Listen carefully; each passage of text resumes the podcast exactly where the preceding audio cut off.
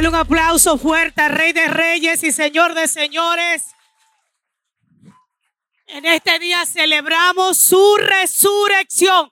Quédate de pie, vamos a darle un minuto de gloria y honra a aquel que se la merece toda. Él se merece toda pleitesía, toda adoración, toda honra. Si pudieron durar cinco minutos aplaudiendo a Pavarotti, ¿cuánto puedes durar tú aplaudiendo al que es rey de gloria? Que ha libertado tu alma, que te ha salvado y redimido. Bendito sea el nombre de Jesús. Y todo lo que ha sucedido, puede tomar asiento, todo lo que ha sucedido aquí en esta mañana se resume en una palabra. Y yo quiero traerte en pocos minutos a qué se refiere esa palabra. Mientras nuestra querida Eva, personificada por la magistral actriz de novela y teatro María Reyes, dijo, yo soy redimida. Yo no sé si tú entiendes lo que significa la palabra redimido. Pero aquellos que están viéndonos a través de Facebook y YouTube, gracias, gracias por estar aquí. Gracias por celebrar este domingo de resurrección o como yo le llamo, todos los accountants le llamamos, thank God it's over, tax season is done. Dios mío. Los accountants que son diferentes a mí lo aman, yo ya quiero salir de eso. Gloria a Dios. Pero hoy quiero hablarte de lo que es redimido y quiero que me acompañes rapidito a 1 de Corintios 7, 23. Y vamos a resumir todo lo que sucedió aquí desde que Eva empezó a hablar hasta que estas hermosas adoradoras de Dios terminaron con esta adoración que decía, yo te quiero alabar. ¿Por qué te voy a alabar? Tú me has redimido. Ella dijo al final de su interpretación, Él me ha redimido con su sangre. Primera de Corintios 7:23 dice, ustedes han sido comprados por un gran precio. No se vuelvan esclavos de nadie. Aquellos que cogimos filosofía en la universidad, no sé usted, pero yo la odiaba como materia, le tuve que coger como tres veces. La filosofía, te decía, era por, eh, se hacía lo que se llama la eh, eliminación, proceso de eliminación. Y decían, por ejemplo, si todos los hombres dominicanos, todos los dominicanos son altos, entonces decía la eliminación, por ende, el que no es alto no es dominicano. Así eh, trabaja lo que se llama la eh, filosofía. Entonces, cuando yo leo este versículo que dice, ustedes han sido comprados por un gran precio, no se vuelvan esclavos de nadie, me dice a mí primero que el que me compró me liberó y si me liberó, es el único comprador que no vuelve y me esclaviza. Todos los demás compradores me esclavizan. Y dice, no te vuelve esclavo de nadie. Porque yo te quiero poner a reflexionar que de todo lo que tú eres esclavo está detrás una persona de todo lo que tu vida ha sido esclavizada hasta este punto de tu vida, ha sido una persona que tú has tratado de complacer más que complacer a aquel que te ha liberado. ¿Qué significa redimir? Significa la acción de recuperar la posesión de algo a cambio de un pago. Es liquidar una deuda. Cuando a ti te dicen, yo soy redimido, tú eres redimido, tú estás diciendo, hubo alguien que tuvo una acción donde me compró nuevamente y me ha liberado de una deuda. El significado de redención me llama una cosa la atención o varias cosas me llaman la atención. La primera es que fuimos recobrados, recuperados. Eso significa que el que me recuperó una vez fue mi dueño. Aquel que me recobró yo le pertenecía a él. Eva le pertenecía a Dios. Yo quiero que tú entiendas que la propiedad de Dios sobre tu vida se perdió en el momento que le abriste la puerta al pecado. Pero que con su acto en la cruz, Dios volvió a pagar el precio para recuperarte. Recobrar significa recuperar lo que me pertenece. Fue la acción que Adán tomó en el Dios que hizo que Dios perdiera el derecho de propiedad. Tú sabes lo que significa ser propietario de algo. Si usted es propietario de algo, es que usted tiene dominio y control de ese bien. Por tanto, usted es responsable de tomar decisiones sobre su uso, mantenimiento, sesión y su venta. Cuando alguien es propietario de un bien, quiere decir que esa persona tiene todo el derecho dado por la ley, cosa del privilegio de poder decidir cómo ese algo se va a usar, quién lo va a usar, quién se va a beneficiar de él, cómo va a ceder sus derechos y cómo lo va a vender. Una vez Adán decide que Dios no sea más su propietario, tú sabes lo que implícitamente le estaba diciendo a Adán. Yo no quiero que seas mi propietario. Yo no quiero que seas mi Dios. Yo quiero ser mi propio Dios. Implícitamente, cada vez que tú abres la puerta a una acción que te despega de Dios, tú le estás diciendo, I don't want you as my owner. Yo no quiero que tú seas mi propietario.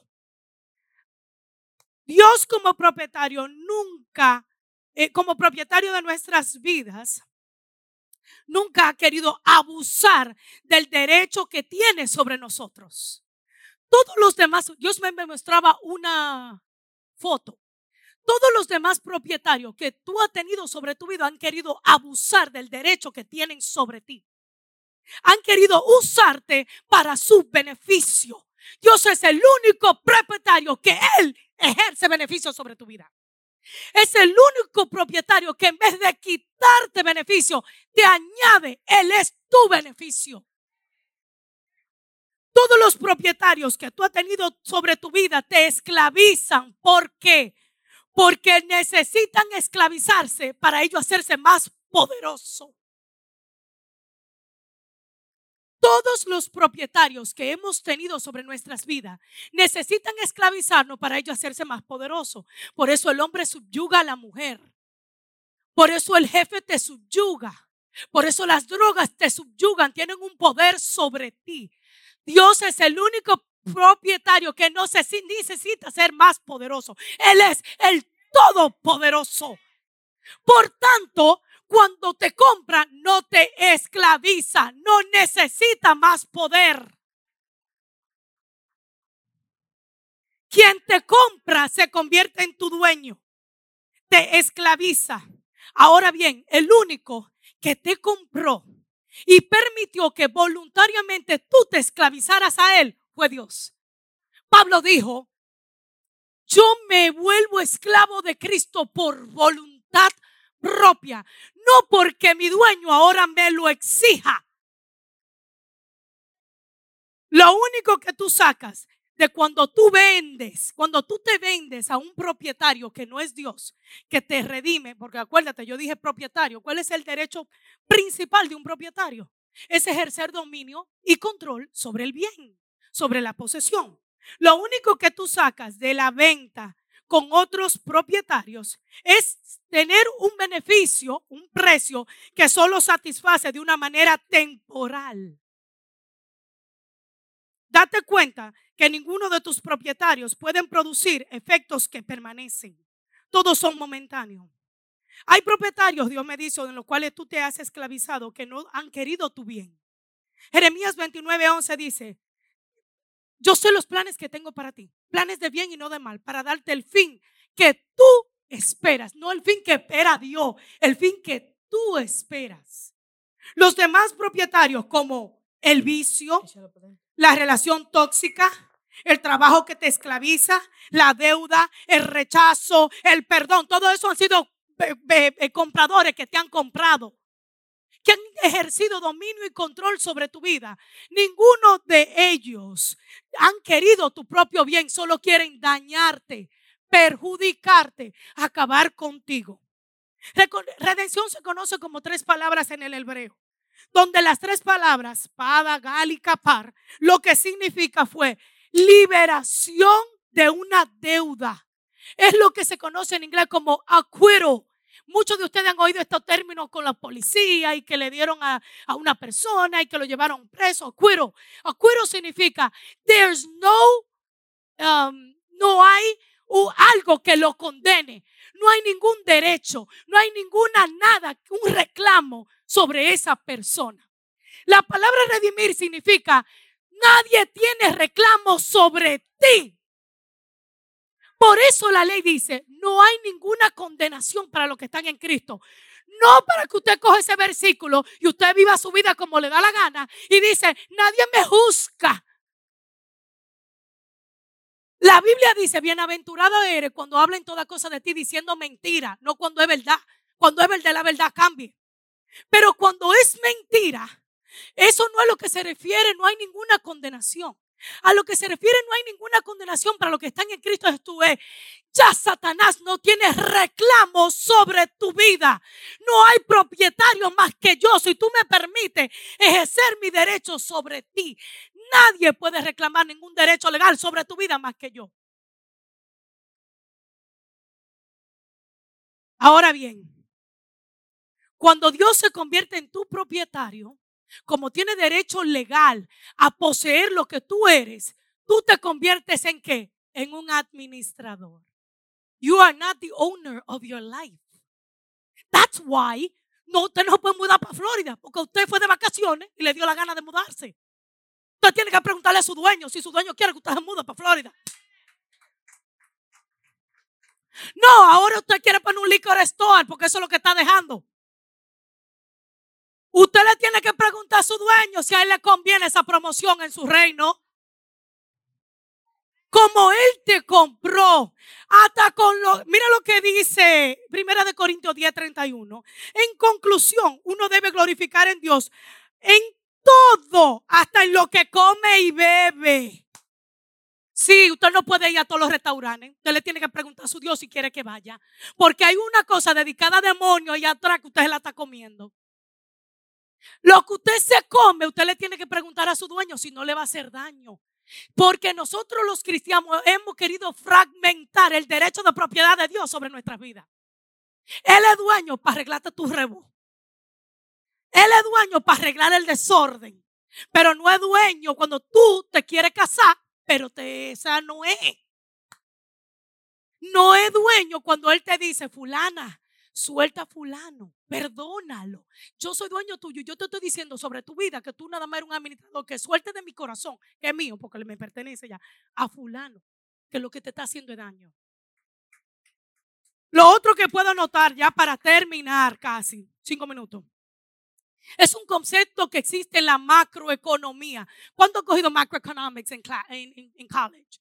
Lo que cogieron la macroeconomía en la universidad quiere decir que el precio de un bien, ¿usted sabe quién lo pone? El comprador. El precio de un bien no lo pone el vendedor. El precio en la macroeconomía es lo que está dispuesto a pagar un comprador en una transacción sin eh, menoscabo. Yo te lo voy a describir aquí. Dice, precio es la cantidad de dinero que un comprador, actuando independientemente y sin coerción, está dispuesto a pagar por un bien o por un servicio. O sea que si usted quiere decir que esta falda vale 100 dólares, pero los compradores nada más dan 20, lo siento por usted. It's only worth 20 bucks. You know what Jesus did? Oh my God. You, you know what he said your price to? Himself. His blood. No hay comparación al precio que tú y yo tenemos. Él puso el precio y dijo, yo mismo soy el único valor capaz de comprar. I don't know if you get it.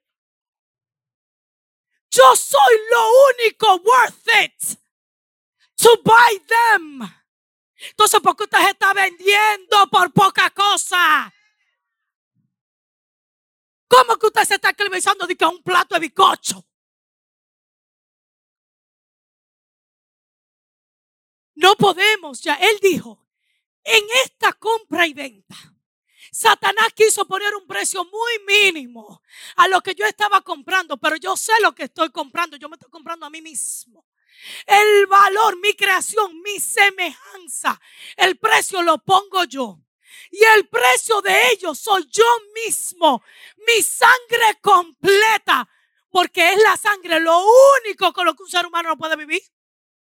Oxígeno glóbulos blancos, lo que hace que no se te coagule, que pompe el corazón. La sangre es lo que transmite todos los órganos. Y él dijo, el valor de ello soy yo. El precio está intrínsecamente ligado a tu valor. Tu valor es Cristo. Levanta tu cabeza. Levanta tu cabeza. Tu valor, dice la Biblia, un precio muy alto. Y hay otra versión que dice un precio invaluable. No hay dinero, no hay euro, no hay yen, no hay nada que se compare al valor que tú tienes en la sangre de Cristo. Y lo último es, ¿y tú sabes qué? Que a veces nosotros compramos algo, sale defectuoso y lo queremos devolver. A veces hasta sin salir defectuoso, usted se pone los vestidos en mes y va y lo devuelve. No lo devuelva.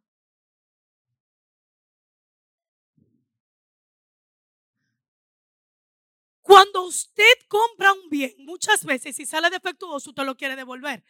Jesús sabía del principio que usted y yo vamos a salir defectuoso y pagó todo el precio más alto por adquirir este bien. En la macroeconomía, cuando tú compras un bien es por el beneficio que ese bien te va a proveer. Usted compra una casa porque usted se va a gozar de ella. Usted compra un vehículo porque usted lo va a usar. Eso son lo que se llaman los agentes económicos. Dios es el único agente económico que no se beneficia de ti, sino que Él es el beneficio de tu vida. Él es tu beneficio. Y por último, la diferencia entre redención y salvación. ¿Por qué Dios nos redimió en la cruz? Primero, lo que pasó el viernes fue la redención. Lo que pasó el domingo fue la salvación. ¿Usted sabe por qué? La diferencia entre salvación y redención es que redención es volver a comprar, limpiar y ahora me hago cargo de ti y todo lo que te suceda es mi responsabilidad. Yo puedo salvarte y no hacerme responsable de ti. Un salvavidas cuando usted se está ahogando, lo saca del agua, le da tres palmaditas y muy bien por usted. Siga por su casa y yo sigo mi trabajo. ¿Tú sabes lo que hizo Dios? Primero te redimo, te vuelvo y te compro. Todo lo que pase de aquí en adelante me pertenece a mí. Yo soy el responsable, yo resuelvo por ti y ahora te salvo. Ahora hago contigo que cubro, quito la maldad, el pecado, todo lo que te esclavizaba para que te pase una eternidad conmigo. En la redención Dios fue que hizo todo. En la salvación te toca a ti aceptar su salvación y comunicárselo a otros. Dios te bendiga.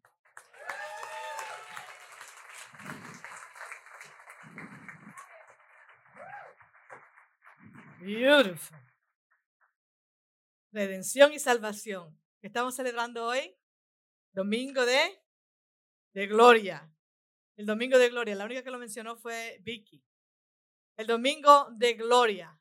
Sole Gloria. Vamos a buscar Segunda de Corintios, el capítulo 4.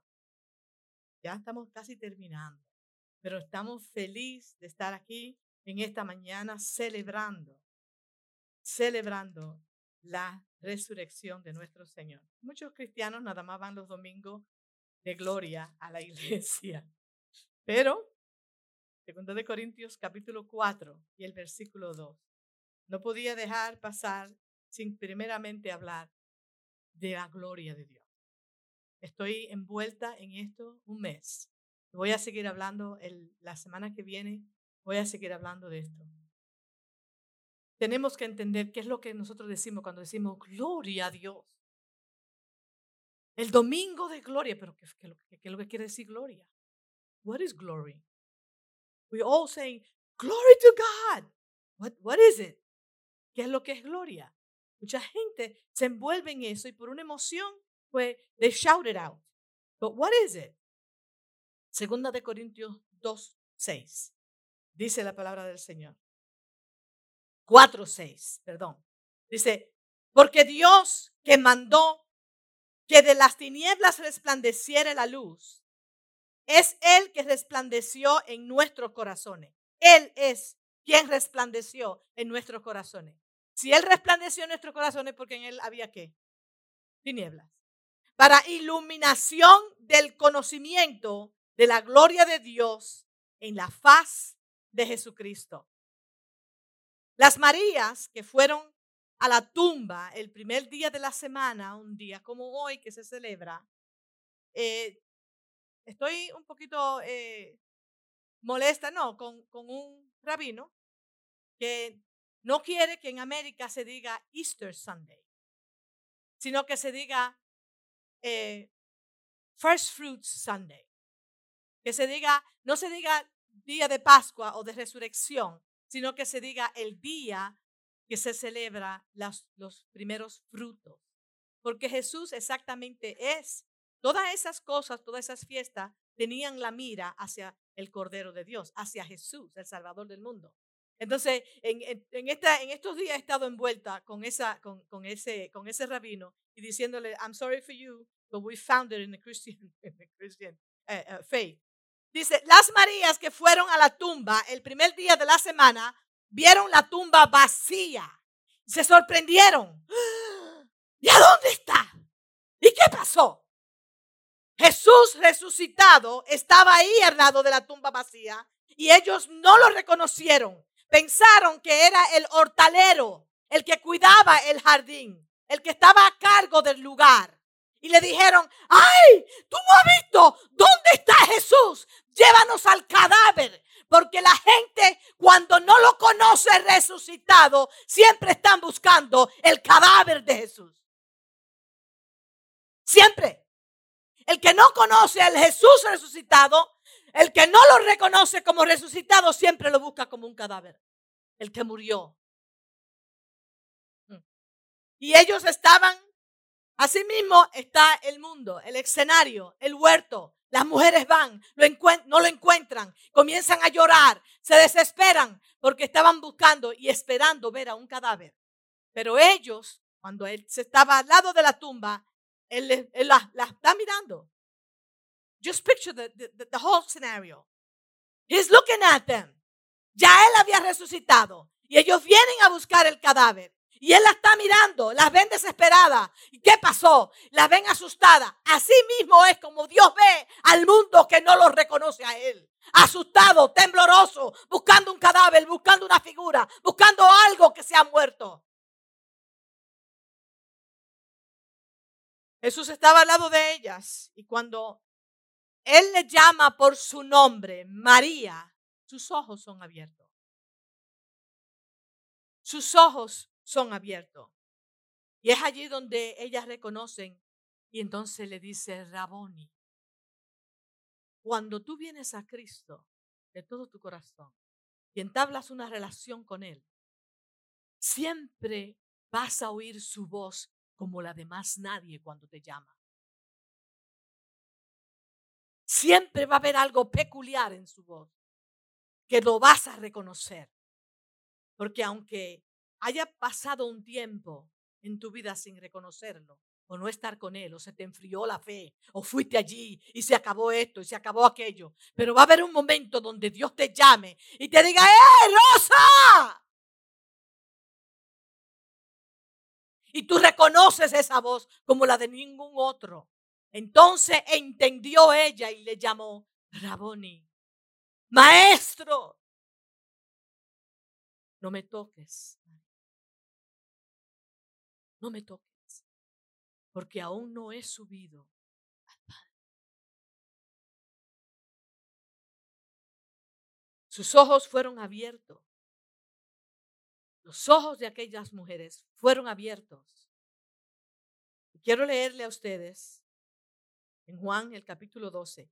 Ve a tu casa y envuélvete en este capítulo 12 de Juan. Hermoso. Y te quiero hablar del capítulo 12 de Juan, del versículo 44 en adelante. Dice la palabra del Señor. Jesús clamó y dijo, el que cree en mí, no, no cree en mí, sino en el que me envió. El que me ve, ve al que me envió. Yo la luz he venido al mundo para que todo aquel que crea en mí no permanezca en tinieblas. Al que oye mis palabras y no las guarda, yo no le juzgo. Hay gente que piensa que Jesús vino a juzgar. Porque no he venido al mundo a juzgar al mundo, sino a salvar al mundo. El que me rechaza, yo no recibo y no recibe mis palabras, tiene quien le juzgue. El que me rechaza y no recibe mis palabras, tiene quien le juzgue. La palabra que he hablado, ella le juzgará en el día postrero.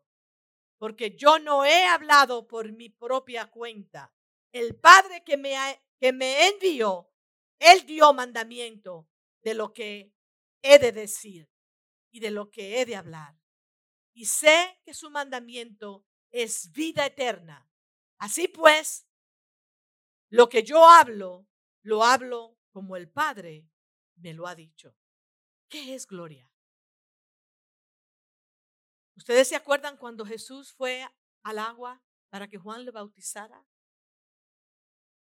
Oyó una, o, se oyó una voz, bajó el, la, la paloma, el Espíritu, se posó sobre él y oyeron una voz que decía, Él es mi Hijo amado, en quien tengo complacencia.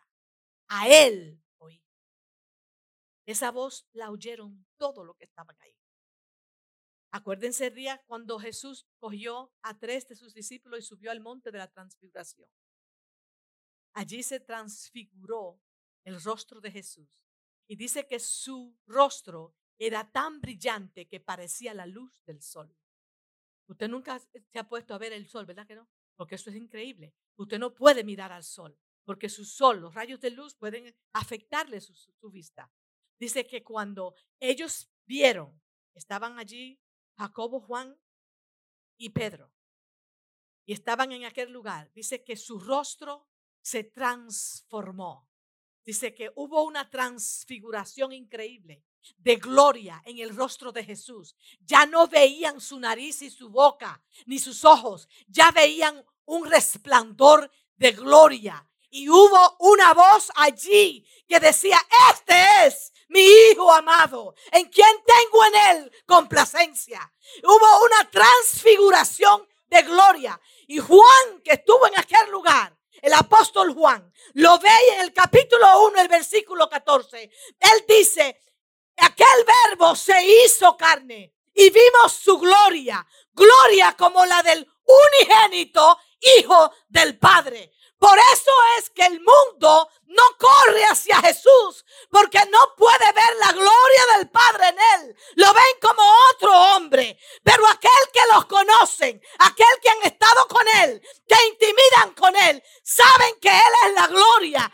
manifestada del Padre, reflejada en el Hijo. Al Padre nadie lo puede ver, porque su gloria mata al que lo ve.